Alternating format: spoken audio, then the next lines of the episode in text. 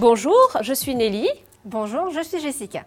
Dans le cadre du diplôme universitaire d'éducation et de prévention des maladies chroniques à l'Université de La Réunion, nous avons mis en place une séance d'éducation thérapeutique du patient concernant le diabète gestationnel, mais plus précisément sur les complications à long terme chez la mère et l'enfant. N'est pas éducateur qui veut, encore moins avec un public fragilisé. Ainsi, nous nous sommes documentés auprès des spécialistes du domaine. Avec ces précieux éclairages, nous sommes allés à la rencontre de nos patientes afin de partir de leur représentation pour adapter au mieux les contenus de notre séance. Ne s'agissant pas uniquement de proposer un catalogue d'informations, notre objectif principal était que les patientes atteintes d'un diabète gestationnel prennent conscience qu'après leur accouchement, il existe des risques durables sur leur santé et sur celle de leur enfant, mais que grâce à des actions pérennes et ciblées, elles sont aptes à en limiter la survenue. Mais que nous disent-elles? Et surtout, que savent-elles du diabète gestationnel? La majorité des patientes a conscience qu'un dérèglement est à l'origine de la maladie et que la consommation excessive de sucre peut être un facteur aggravant. Elles savent que l'alimentation doit être équilibrée, mais ne pensent pas forcément à pratiquer une activité physique en accord avec leur état de santé. Elles savent qu'elles risquent d'avoir un gros bébé et qu'une césarienne leur pend au nez. Mais elles ne connaissent pas le suivi à adopter après un diabète gestationnel, puisqu'elles pensent que l'accouchement est le remède à la maladie. C'est ce sujet que nous avons souhaité aborder. Notre séance a donc été articulée en trois grands moments.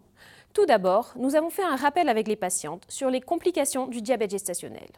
Puis, nous avons fait le point sur leurs pratiques alimentaires et physiques afin d'échanger avec elles sur ce qu'elles faisaient, mais ce qu'elles pensaient également maintenir après l'accouchement. Enfin, nous avons souhaité attirer leur attention sur les différents rendez-vous de suivi du diabète après l'accouchement afin de les inciter à participer de manière volontaire à la consultation de dépistage des 12 semaines. Notre séance aura permis d'avoir une cohésion entre les apprenantes réactives à nos sollicitations et nos remarques. Leur niveau d'information sur le diabète gestationnel était globalement similaire, ce qui a facilité la compréhension des différents moments. Bien sûr, il s'agit de notre première séance d'éducation thérapeutique et nous ne pouvons que nous améliorer par la pratique. Il est donc logique que nous notions des limites à notre séance.